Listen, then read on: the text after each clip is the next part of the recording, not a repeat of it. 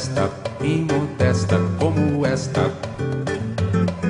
Vamos homenagear. Olá, bem? Que bom ter você mais uma vez aqui com a gente no Beabá da MPB. Esse espaço para a gente conversar sobre a música brasileira, sempre com uma entrevista inédita para você. Desde já agradecemos a todos pela participação no nosso Instagram, arroba Entrevistas Inéditas, e a todos que têm nos acompanhado nas várias plataformas. A gente fica muito feliz de saber que a gente tem falado com você que está aí nos Estados Unidos, é, em Portugal, também no Japão, na Irlanda, em Cuba e até na Ucrânia. Bom, a gente agradece a cada um de vocês aí pela sintonia, pela companhia. E essa edição do Beabá da MPB é dedicada ao querido Zusa Homem de Melo, um dos maiores pesquisadores e conhecedores da MPB, que nos deixou agora no último dia 4 de outubro. E nós seguimos aqui também apoiando os artistas e músicos, sempre prestigiando as lives, as postagens. É o que a gente pode fazer enquanto a vida não volta plenamente aos palcos, né? E antes de apresentar o nosso convidado, vamos à sessão Bota na Playlist. Sempre com indicações supimpas para colorir os nossos dias. E aí vale música, filmes, séries, livros, lives. É, e deixa você também lá no Instagram a sua dica. Queremos saber o que, que tem te inspirado nesses dias, o que, que você tem curtido. Combinado? Bom, eu tenho ouvido muito o novo trabalho da Fabiana Cosa, essa cantora paulista que tem se mostrado cada dia mais versátil. O seu oitavo álbum, chamado Dos Santos, que também é o sobrenome dela, trata da riqueza da mitologia africana. Ela encomendou canções a diversos compositores, é, inspirados nos vários orixás. São 19 faixas e conta com composições do Paulo César Pinheiro, Zélia Duncan, Pedro Luiz e vários outros. Independentemente da sua fé ou da sua religião, as músicas desse álbum, com muita percussão, vocais assim iluminados, falam muito das raízes africanas que construíram a cultura brasileira, enfim. Então, esse disco Louvação da Fabiana Cosa me lembrou muito outro trabalho lindo que tem essa mesma pegada, essa mesma temática. Eu estou falando do Ascensão, criação coletiva concebida pela Serena Assunção, filha do Itamar, e que também, infelizmente, faleceu pouco antes do lançamento em 2016. O Ascensão foi produzido pelo Pipo Pegoraro e pelo Dipa e traz as vozes da Tulipa Ruiz, da Xênia França, da cantora Cel, do Moreno e também do Caetano Veloso e foi indicado ao Grammy. Vale muito a pena conferir então dos Santos, da Fabiana Cosa. E aí já embala e já houve também o Ascensão, da Serena Assunção. Essas são minhas dicas. E você, Moa, o que que bota na playlist? Oi, Silvia. A minha dica é o filme Zusa, Homem de Jazz, que é a homenagem, é um curta que foi feito para ele, né? Sobre a vida dele, muito interessante. E como nós estamos homenageando ele nessa semana, nesse, nesse programa, então fica aqui a dica e ali no, no site tamanduá.tv.org tem esse filme, assim como tem outros filmes sobre música. Tem o Tropicalia, filme sobre Vinícius de Moraes, sobre a Clementina de Jesus, Ney Mato Grosso. É interessante aí o site. Preço para baixar os filmes é bem baixinho, né? é bem baixo o preço, compensa dar uma olhada nesse site aí e curtir os musicais que tem lá, tá bom? Então essa é a minha dica e a minha homenagem também ao querido Zusa Homem de Mel.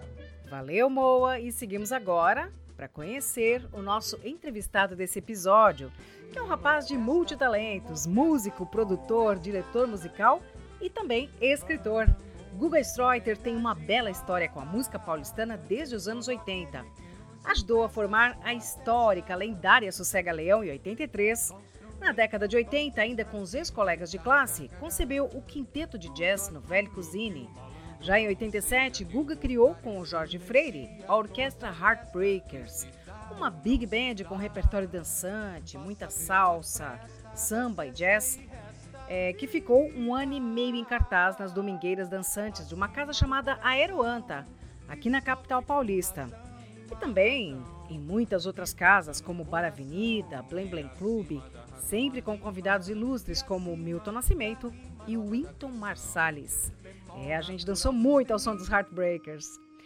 O Guga toca vibrafone, que é um instrumento pouco convencional aqui no nosso país, E agora ele está lançando o seu terceiro livro, em parceria com a Elise Mori, e se chama Uma Árvore da Música Brasileira.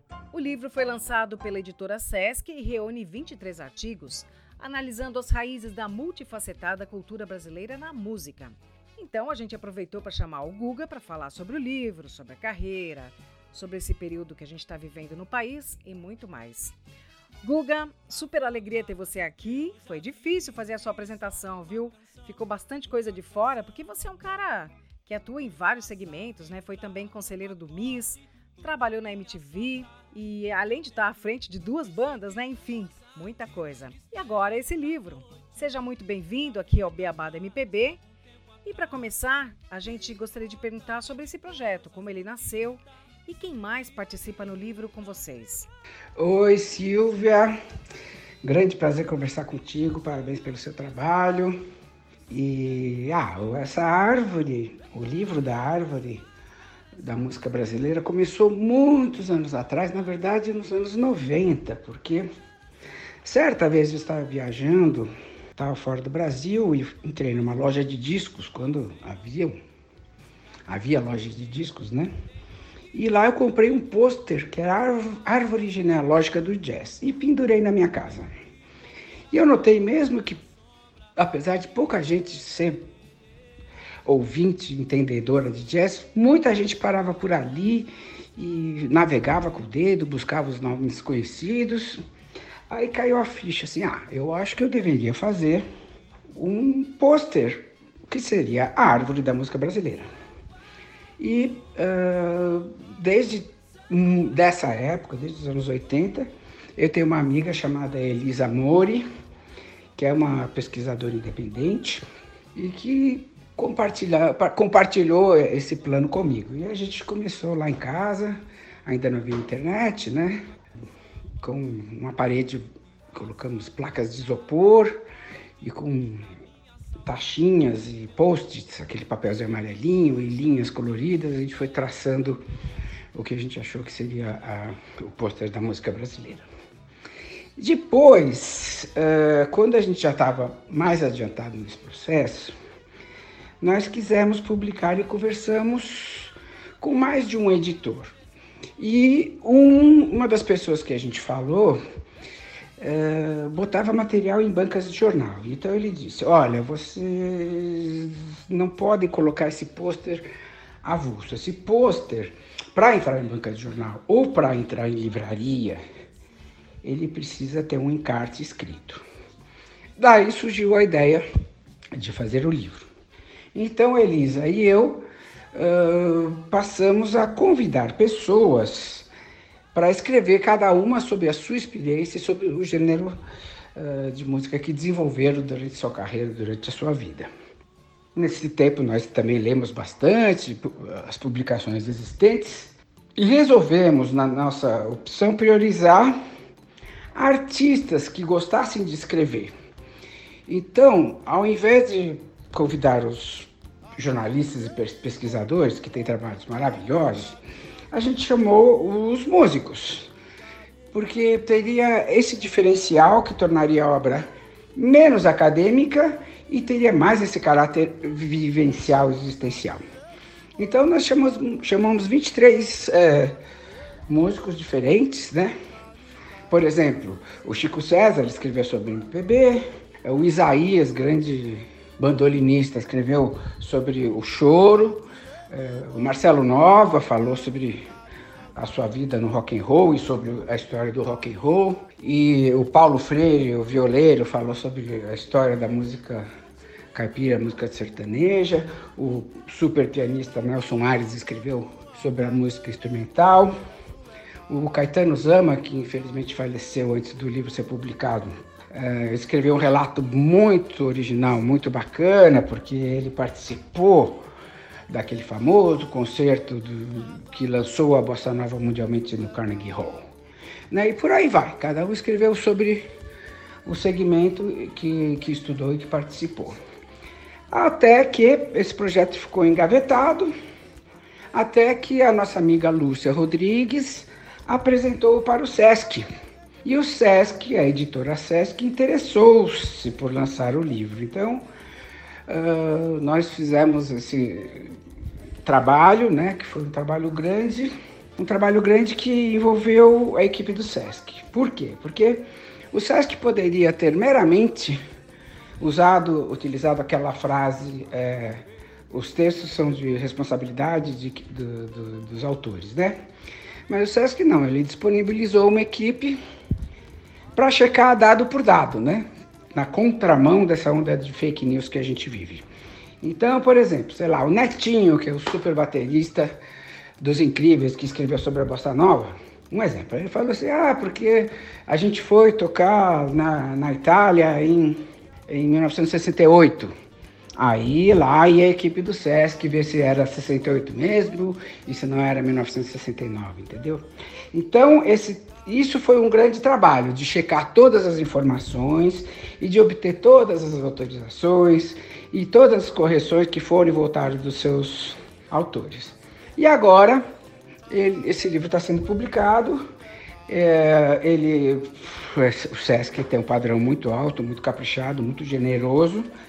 E ele é um livro que traz um pequeno pôster encartado. É a realização de um sonho e que é, como se diz, é uma obra aberta, porque é, ela pode ter mil é, subprodutos e, e desenvolvimentos, né?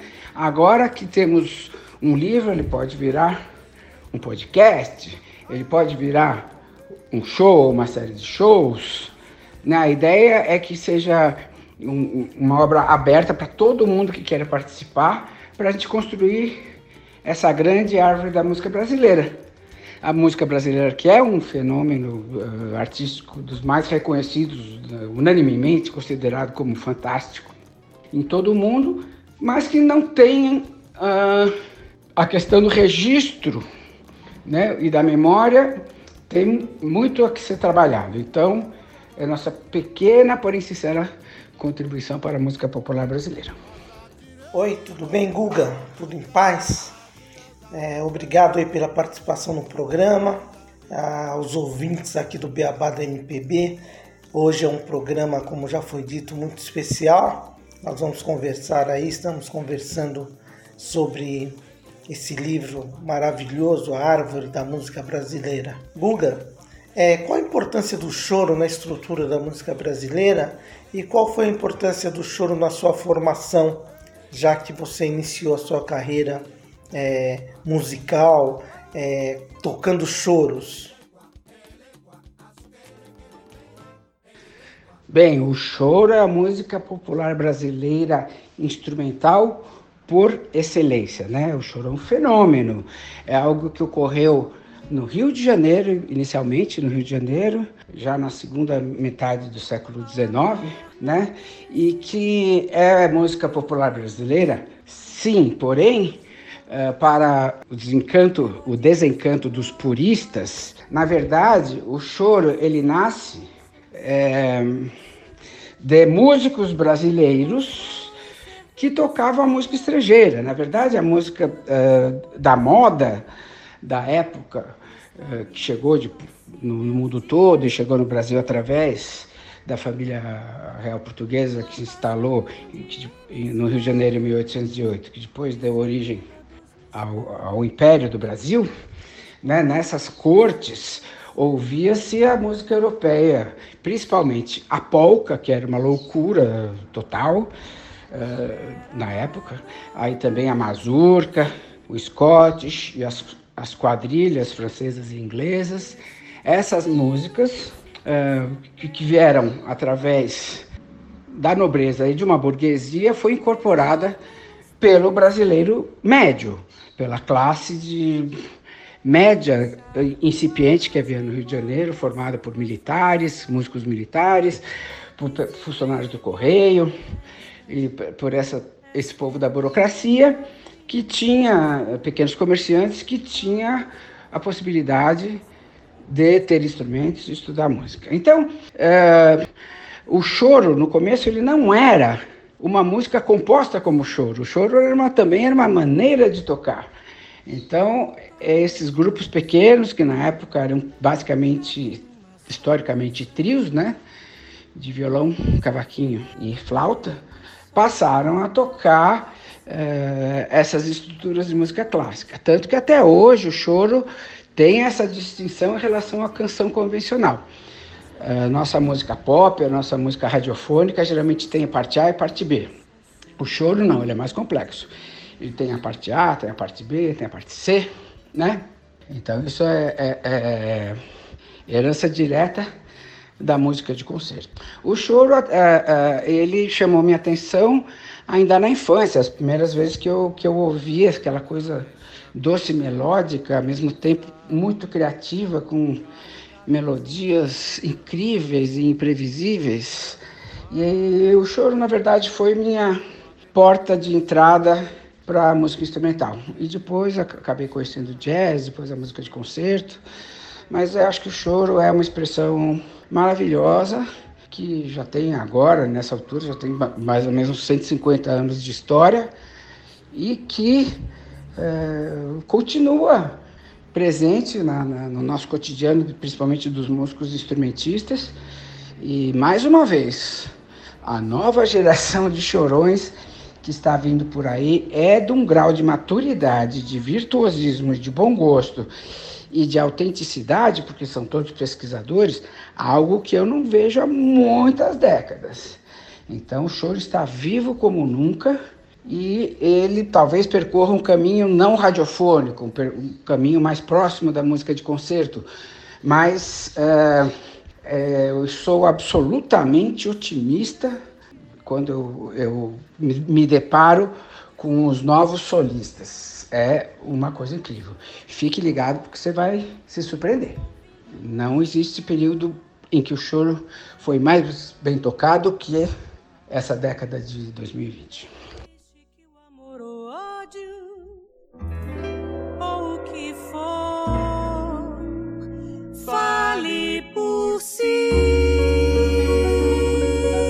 Esta árvore gerou uma série de movimentos, né? De décadas mais importantes, como a década de 30 na época de ouro do rádio, ao final dos anos 50 com a bossa nova, o início ali dos anos 60 com os festivais, a, a jovem guarda, o tropicalismo, os anos 70 que foi é, maravilhoso na minha forma de ver, né? Frutificou é, foram muitos frutos ali, e depois tivemos a década de 80, é, tem um movimento de vanguarda da música paulista, que eu também curto muito, e tem o rock dos anos 80. Então, assim, para pontuar, qual desses movimentos é, foram é, mais importantes para você, para a constituição, para a formação dessa música brasileira, que mais enraizou, que deu mais frutos? É, a música, como qualquer formulação artística e até científica, né? É, ela combina, uma, ela passa pela teoria da informação, né? A teoria da informação é, demonstra que é, a pertinência de um trabalho ele tem um pé fincado na ancestralidade e a demonstração de um caminho original. Então ele mostra que existe a possibilidade da graça. O que é a graça? Aquilo que nos surpreende, né? O que é uma piada? A gente contando uma piada, a gente vai numa lógica e aí no final você tem uma inversão da lógica e a gente dá risada, né? Ou seja, aquilo é gracioso.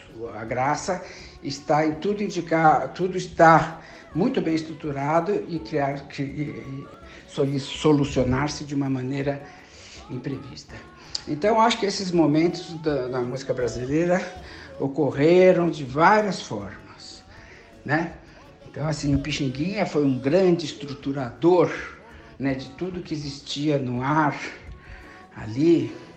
Aí depois a gente tem, uh, como informação, né, a gente tem uh, o Ari Barroso trazendo aquela harmonia de Broadway, de Hollywood, de maneira muito sutil, conduzindo as melodias de uma maneira fantástica. Então é mais, mais um upgrade informacional.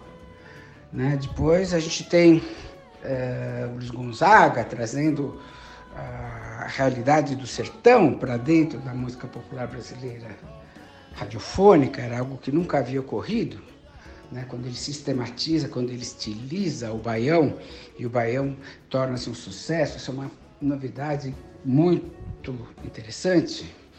Depois, num momento posterior, a gente tem a bossa nova, que bebe tanto da música de concerto, porque a gente tem canções do Jobim que são exatamente fundamentadas da, nos, nos uh, prelúdios e noturnos de Chopin, ao mesmo tempo que tá, tem um pé no, no cool jazz norte-americano, né, e que, e que levanta uma discussão interessantíssima, que é a da consonância com a dissonância, isso é um termo um pouco mais técnico, porque quem toca bossa nova no violão, por exemplo, percebe que esse estilo tem cheio de notas diferentes. Você tem as quintas aumentadas, as nonas diminuídas.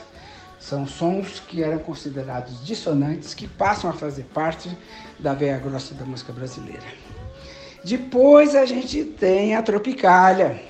A tropicália que combina extremos, né? Assim, antes nunca havia a possibilidade de você ter uma linguagem da cultura de massa mesmo, da publicidade dentro da música. Então você vê que o Caetano fala, eu tomo uma Coca-Cola, a manchete da revista, os cartazes na cidade, né?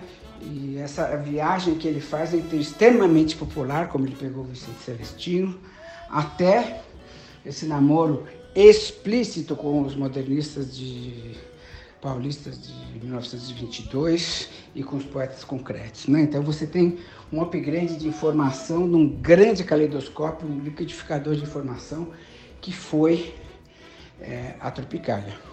Como um passo também muito interessante que é pouco é, reconhecido, mas que se a gente falar de informação, é, tivemos é, o Walter Franco, quando ele no festival ele apresenta a música Cabeça, que é, simplesmente ele meio recitando em torno de uma é, de uma fita pré-gravada no estilo é, da, da, vanguarda alemã de Stockhausen na época, e coloca aquilo no festival de música popular brasileira, aquilo foi um salto incrível, né?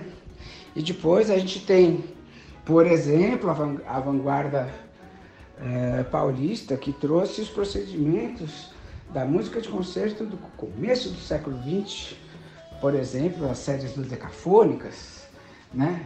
a, a música serialista que, que você traz a, a Schoenberg e aquela turma toda é, da música sem um campo tonal totalmente definido, isso para ocorrer na música popular é um grau de informação realmente revolucionário. Né? Então a gente tem toda essa história que percorre a teoria de, do conhecimento e você a gente tem o, as raízes sempre muito fortes, né? Quando a gente vê é, a própria história do samba, que é uma história maravilhosa, né, de como um ritmo desescravizado tornou-se a alma da música brasileira. Aí você vê no momento posterior, você vê a black music brasileira, né?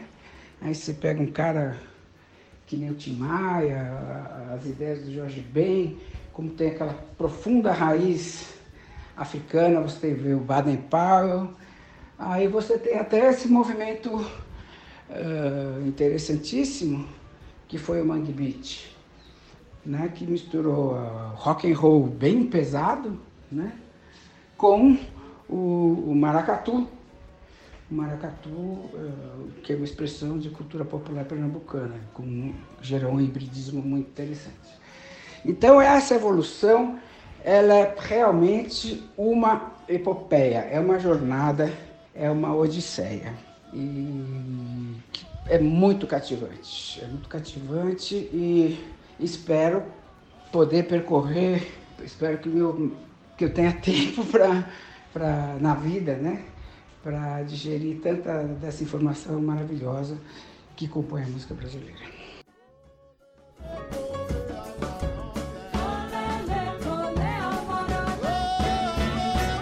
Guga, dessa generosa árvore frondosa, de tantos frutos, de tantas cores e sabores que é a música brasileira, é para você qual é desses frutos o que você mais curte, o que você mais gosta? Bem, é, todos aqui, a nossa publicação trata justamente da grande diversidade da música brasileira, né? Uh, para o meu gosto pessoal, tem alguns compositores que batem mais fundo na minha, na minha alma, né? Digamos assim. Então, dos antigos, eu vejo na complementariedade entre a obra de Dorival Caymmi e de Ari Barroso uma estruturação fantástica, maravilhosa da música brasileira. São os grandes arquitetos da canção das primeiras décadas do século XX. Né? Quando a gente trafega por esse caminho que fica entre a música clássica, entre a música de concerto e a música popular, tem dois nomes que piram minha cabeça, que é o Radamés Inhatali é, e Rogério Duprá. E na, na esfera da canção popular, temos essa geração uh, maluca, louca, brilhante, né? Dos tropicalistas, né? E que eu uh, elejo para, para o meu gosto pessoal a obra do, do Caetano Veloso. É, porque além de grande letrista, ele é um grande é, melodista. Ele, ele compõe tudo com uma harmonia interessantíssima, sempre buscando novos caminhos. Então, é isso aí, cada um percorra, que percorra o seu, seu caminho dentro da música brasileira, porque tem uh, frutos, tem estilos para qualquer tipo de percepção boa da melhor alma brasileira. Na abertura aqui do episódio, Guga, eu comentei sobre o encontro do Heartbreakers com o Wynton Marsalis, que além de ser um dos maiores trompetistas de todos os tempos, está à frente de um projeto grandioso né, de educação na Jazz at Lincoln Center Orchestra. Então eu queria te perguntar, né, você como músico de jazz, não só de jazz, né, mas também como músico de jazz, como você vê hoje aqui o jazz na, na nossa realidade? Onde um menino pode aprender é, esse tipo de ritmo, esse tipo de som por aqui? É, o nosso convívio com o Into Marsalis foi uma coisa muito positiva, começou nos anos 90 e prossegue até hoje. É, temos contato semanal, às vezes diário, né? Fui algumas vezes lá, passei o ano novo com ele, com a família dele e também uh, ele vê o Brasil com olhos muito, com muito carinho, tanto que eles passaram, uh, o Sesc propiciou e eles toparam ficar aqui em junho do ano passado, durante algumas semanas, fizeram mais de 11, 12 concertos e aulas de manhã, de tarde e noite, né? Então o Winton é um cara que tem essa ideia muito, muito forte de educação e ele tem muitos olhos para desenvolver um novo projeto no Brasil, né? Uh, agora estamos com tudo em suspenso. A, a crise do corona não foi só para nós brasileiros. Ele teve a terrível experiência de perder o, o pai querido para a Covid e todo o seu império de de escolas e salas de apresentação de jazz estão fechadas, acumulando prejuízo. Então, é o momento que a gente continua falando sobre a criação dos vínculos para um futuro próximo. Bom, eu, eu de fato eu sou um cara que amo o jazz e mas eu penso que na música brasileira, né? Eu nunca pensei em morar fora do Brasil, eu nunca pensei em que minha, família, minha filha, que já estuda música, mora fora do Brasil. Então a gente eh, quer que, esses, que, os, que os gêneros sejam estudados e aprofundados aqui no Brasil. Bom, e o jazz, ele tem uma, uma dupla função, né? Se por um lado ele é uma música estrangeira, que poderia causar um, uma certa ressalva de alguém que fosse mais uh, nacionalista, no sentido clássico, assim, meio de Policarpo Quaresma, né? uh, o jazz ele, ele tem uma característica interessante. Ele é uma música de liberdade, né, criada por uma população uh, pobre do, no sul dos Estados Unidos, com grande ânsia de expressão. E o jazz tem essa uma característica muito importante, que é de fazer junto todos ao mesmo tempo. Então, fazer jazz é uma experiência democrática. Ou seja, um grupo de jazz, um músico de jazz, na música, mas isso no jazz é mais acentuado, você tem que combinar uma disciplina grupal, né, que tem momentos que você está fornecendo a sua musicalidade, você está exercendo uma função estruturante para o todo ou para alguém em específico, e frequentemente você tem o seu momento solista que você vai ser apoiado, que você vai criar uma inteligência musical para responder aos, uh, aos impulsos, às ideias que surgem dentro do grupo. Ou seja, o jazz é uma experiência democrática. Então, como disse o próprio Louis Armstrong, o jazz não é um o quê, o jazz é um como. Né? Existe um ritmo de jazz, uma maneira de você interpretar a tercina, mas assim, o que mais importa no jazz é esse o espírito da criação coletiva ao vivo, né? Então, é, é, é, e é isso que o Inter, inclusive, quer implantar no Brasil. Ele jamais quis fazer assim, vamos aprender o jazz americano porque essa é a porta de entrada para a boa música. Não, uh, ele quer vir para o Brasil com uma instituição cultural que incentive o Brasil a, a, a investigar a própria música, né? Agora, para o jovem músico que quer estudar o jazz, uh, aqui em São Paulo você tem, você tem um grupo muito bom em Campinas, na Unicamp, você tem é, aqui em São Paulo, estou falando de maneira gratuita, você tem a EMESP, né? Que tem ótimos professores. E você tem uma geração de músicos que você pode procurar para ter. Tem o Souza Lima, que tem convênio com as melhores escolas americanas. E você tem uma série de músicos é, brasileiros que se formaram através do jazz, que podem até se expressar em outras linguagens, mas que se formaram atra através do jazz. Então, o jovem pode procurar, o jovem estudante, fusse na internet, fusse o que existe de gratuito e converse com os músicos praticantes desse gênero em todas as cidades que eu fui, eu fico cada vez mais impressionado. Às vezes a gente vai para o interior de São Paulo, às vezes a gente vai para Manaus, agora com Covid menos, mas vai para o Rio Grande do Sul, vai para Santa Catarina e de repente aparecem os músicos nativos, digamos, né, que moram nesses lugares menos conectados com São Paulo ou Rio, né, que, que são capitais econômicas no sentido da divulgação do, do trabalho musical e que estão prontos, que têm uma linguagem musical altamente desenvolvida, tanto de leitura quanto de interpretação. Então, assim, três dicas. Procure as escolas públicas relacionadas à música, em São Paulo, a EMESP, Uh, quem puder também, uh, por gerações uh, aqui em São Paulo, quem propiciou o ensino do jazz da bossa nova foi o clã, que é o, o é, liderado pelo Zimbo Trio, pela figura desse gênio da música que é o Hamilton Godoy, procure pelo clã e acesse o material que existe na, na rede e converse também com todo tipo de músico que já, já passou por, por esses primeiros estágios de formação.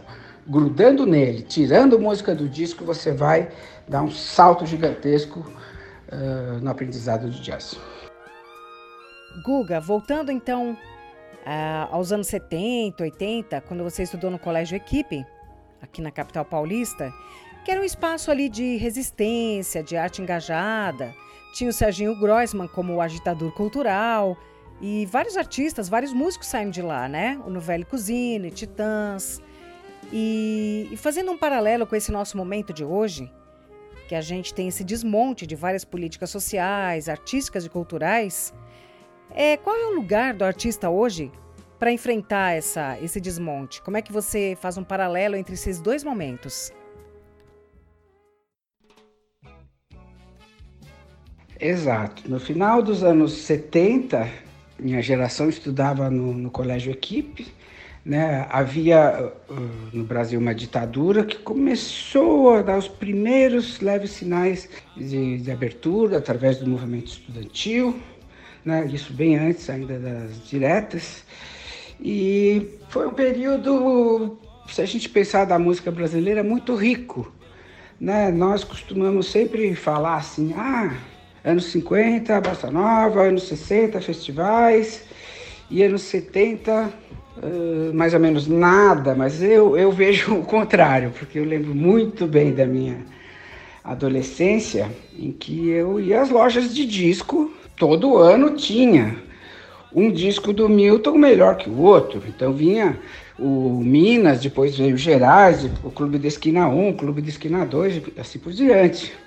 Aí você ia e comprava o disco do Chico Buarque, você comprava o Construção, os meus caros amigos, naquela sequência de discos fantásticos. Aí você pegava a obra do Caetano Veloso, aí você tinha o, poxa, o, o, o Bicho, é, o disco Transa, também é, os discos da Gal Costa, Gilberto Gil, Expresso 222, dois, depois o Refazenda, depois o Refavela, ou seja, eu considero essa época dos anos 70 a época da grande criatividade, da grande maturação dessa geração de músicos brasileiros que surgiu nos anos 70.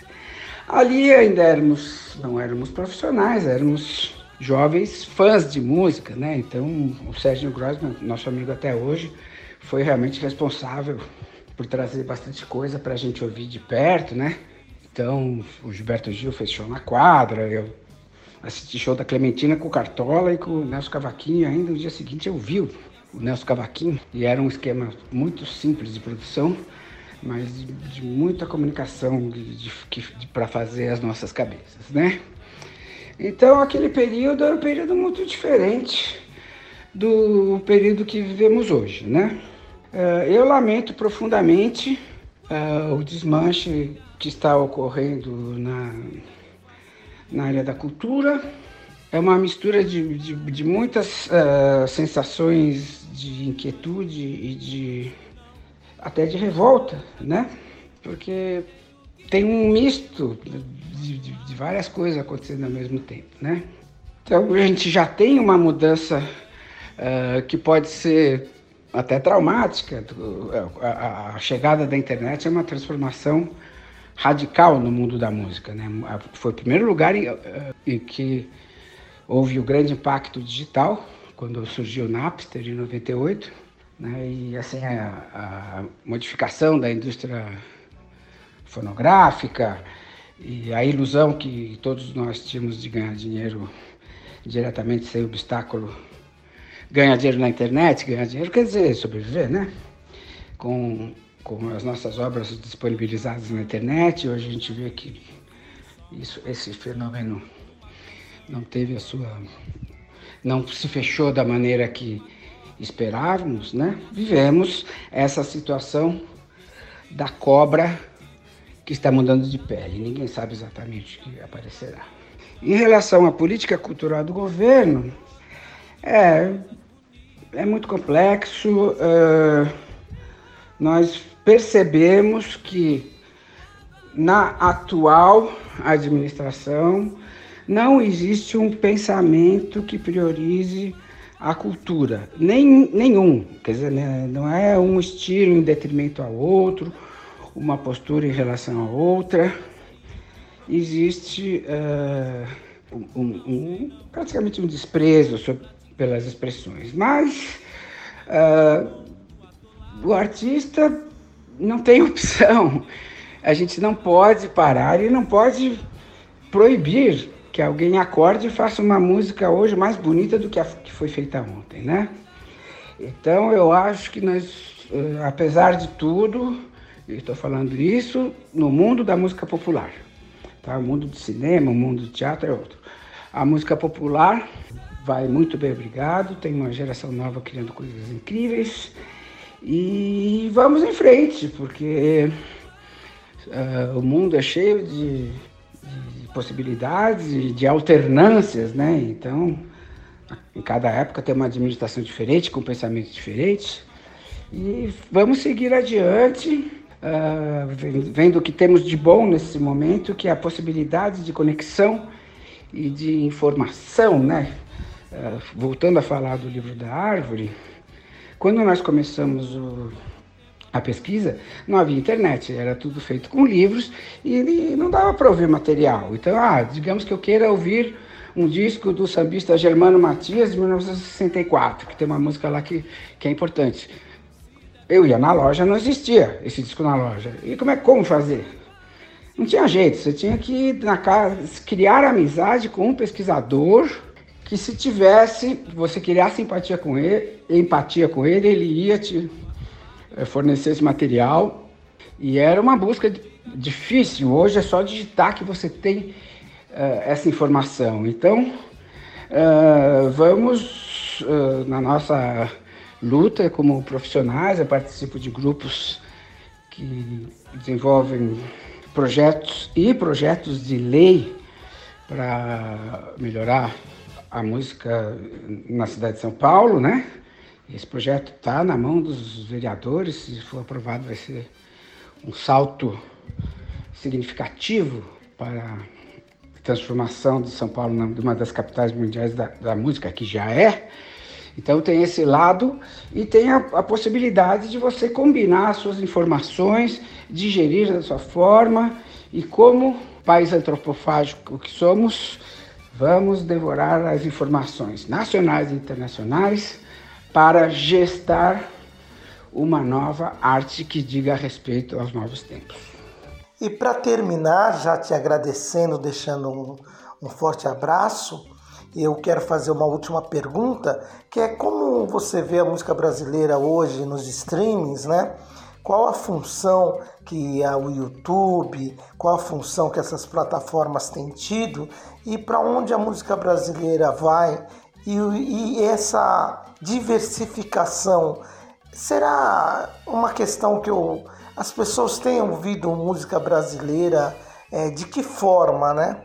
É, tem ficado coisas que vai ficar para o futuro ou o que ficou já ficou e o que se faz hoje são coisas é, passageiras que, que não vai ter um significado maior é, para a nossa cultura. Como que você enxerga isso? Durante o século XX, a cultura do mundo, o mundo todo organizou-se e operou-se através de uma coisa que não existia anteriormente, que era a grande cultura de massa, né? A cultura de massa, onde poucos produtores eram ouvidos por muitos uh, era consumido por, por, um vasto público. Então você tinha um filme feito de, em Hollywood que passava na Índia, na China, no Brasil, né? Aí você tinha uma, uma, é, três canais de TV e que todo mundo, você podia encontrar na segunda-feira na, na, escola, que todo mundo tinha visto o mesmo programa é, na TV. Então é, o, o, conhecimento partia sempre de pouco, é, poucos produtores para muito, muitos consumidores. Isso gerou uh, uma forma de, de, de desenvolvimento da história da arte bastante específica. E agora a gente está entrando com a internet num momento completamente diferente, que você tem muitos produtores e muitos consumidores, e tem muitos produtores que são também consumidores. E você tem, evidentemente, uma pulverização. Então, o que eu vejo é que o caminho uh, que nós estamos trilhando é o caminho da diversidade. Então, por isso eu não abraço a ideia de que as coisas sejam uh, passageiras ou muito menos de que existe uma decadência na qualidade da criação artística, né? Antigamente, até pouco tempo atrás, a música era dominada pelas gravadoras e a gravadora tinha um casting e esse casting era composto de alguns artistas e acabou. Quem estivesse fora do esquema de gravadora não tinha chance jamais de, de, de colocar sua música e suas ideias assim, em nenhum lugar. Né? Agora você tem, inclusive a gravação de um disco era uma coisa caríssima, né? É, eu lembro de gravar discos com em fitas, que cada fita de 15 minutos custava 500 dólares. E mesmo assim a gente ia numa grande loja de discos e tinha lá, vai, que tivesse 20 mil discos, então você, você teria. Não, 2 mil discos naquela loja, que é muito, aí você teria vezes 10, você teria é, 20 mil canções para você poder é, ouvir ou poder consumir. E hoje você abre um streaming, você tem 4, 5 milhões de canções e você tem a produção diária, às vezes 40, 40 mil postagens de música nessas plataformas. Então a gente está mudando para um mundo de diversidade. Então eu uh, não, não sou nem um pouco uh, nostálgico. É lógico que quando você tem uma quantidade gigante de, de, de produtos que estão sendo disponibilizados, eh, são, são, muitos são feitos em casa, alguns têm qualidade duvidosa, mas é, a gente está entrando num período extremamente mais democrático do que o anterior. Né? Então eu sou bastante otimista, porque a informação chega às pessoas, a música chega às pessoas e você, todo mundo, inclusive, pode ter acesso, né? Hoje, com um telefone celular que está presente, né? o smartphone está presente em todas as classes sociais, todas mesmo, né? Você pode fazer o seu próprio caminho de degustação do buquê de melodias que existe no presente e no passado. Então, eu acho que assim, a música brasileira vai adiante porque ela tem raízes muito firmes, muito sólidas, uh, e vamos adiante sabendo que Uh, existe um mundo que é da, o mundo do, do, sucesso radiofônico, que é dominado por, um, por um grupo e por um estilo, mas estamos vendo nascer um grande oceano de novas musicalidades. E, então é isso aí, um grande prazer conversar com vocês e estar presente nesse programa de música que, poxa, perguntas de alto nível. Eu me sinto muito, muito confortável de conversar com vocês e com seus ouvintes, tá bom? Muito obrigado pelo convite. Até a próxima. Preparados?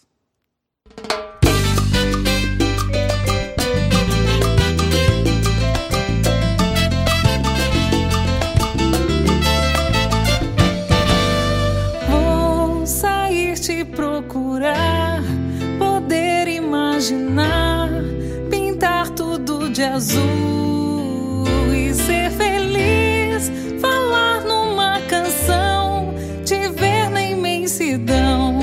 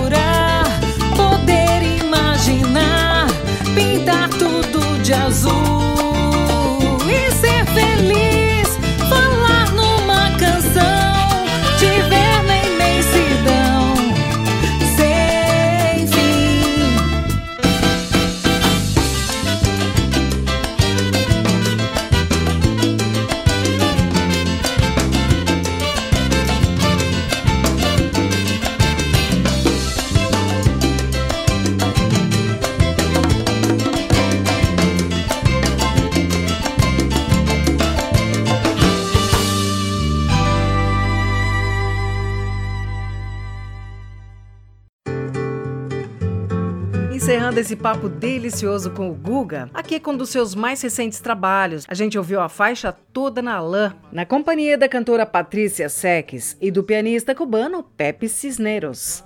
E ao longo do programa, curtimos aí ao fundo alguns dos muitos trabalhos do compositor, vibrafonista e produtor musical Guga Streuter, a quem agradecemos demais pela conversa, que na verdade foi quase uma aula, né, sobre a música brasileira, passando pela nossa história, pelos desafios de ser artista aqui no Brasil e também pelos encontros maravilhosos que a música proporciona. Guga, muito sucesso com o livro que foi lançado pela editora Sesc, Uma Árvore da Música Brasileira. Recomendamos muitíssimo, olha, tá imperdível. E aprendemos um bocado com você, né? Ficamos muito felizes com a sua presença. Volte sempre. Obrigada mesmo. E você que esteve com a gente ao longo desse episódio, que foi então riquíssimo, fértil, fértil de MPB. A gente agradece pela audiência e aguarda o seu contato lá no arroba Entrevistas Inéditas no Instagram. E lembrando que o Beabá da MPB pode ser acessado em todas as plataformas de streaming, basta procurar Entrevistas Inéditas. Eu sou Silvia Morello, na produção, apresentação e montagem desse podcast humilde, mas cheio de boas energias. E comigo está o amigo Moacir Oliveira, sempre antenado nas novidades da música brasileira. Valeu, Moa, pela parceria e continuamos por aqui nos cuidando e torcendo sempre pelo melhor e pela saúde de todos. Mais uma vez, obrigada pela sintonia, pela companhia e a gente se encontra logo mais. Valeu, aquele abraço. No ar. Viva aquele que se presta a esta ocupação. Salve o compositor popular.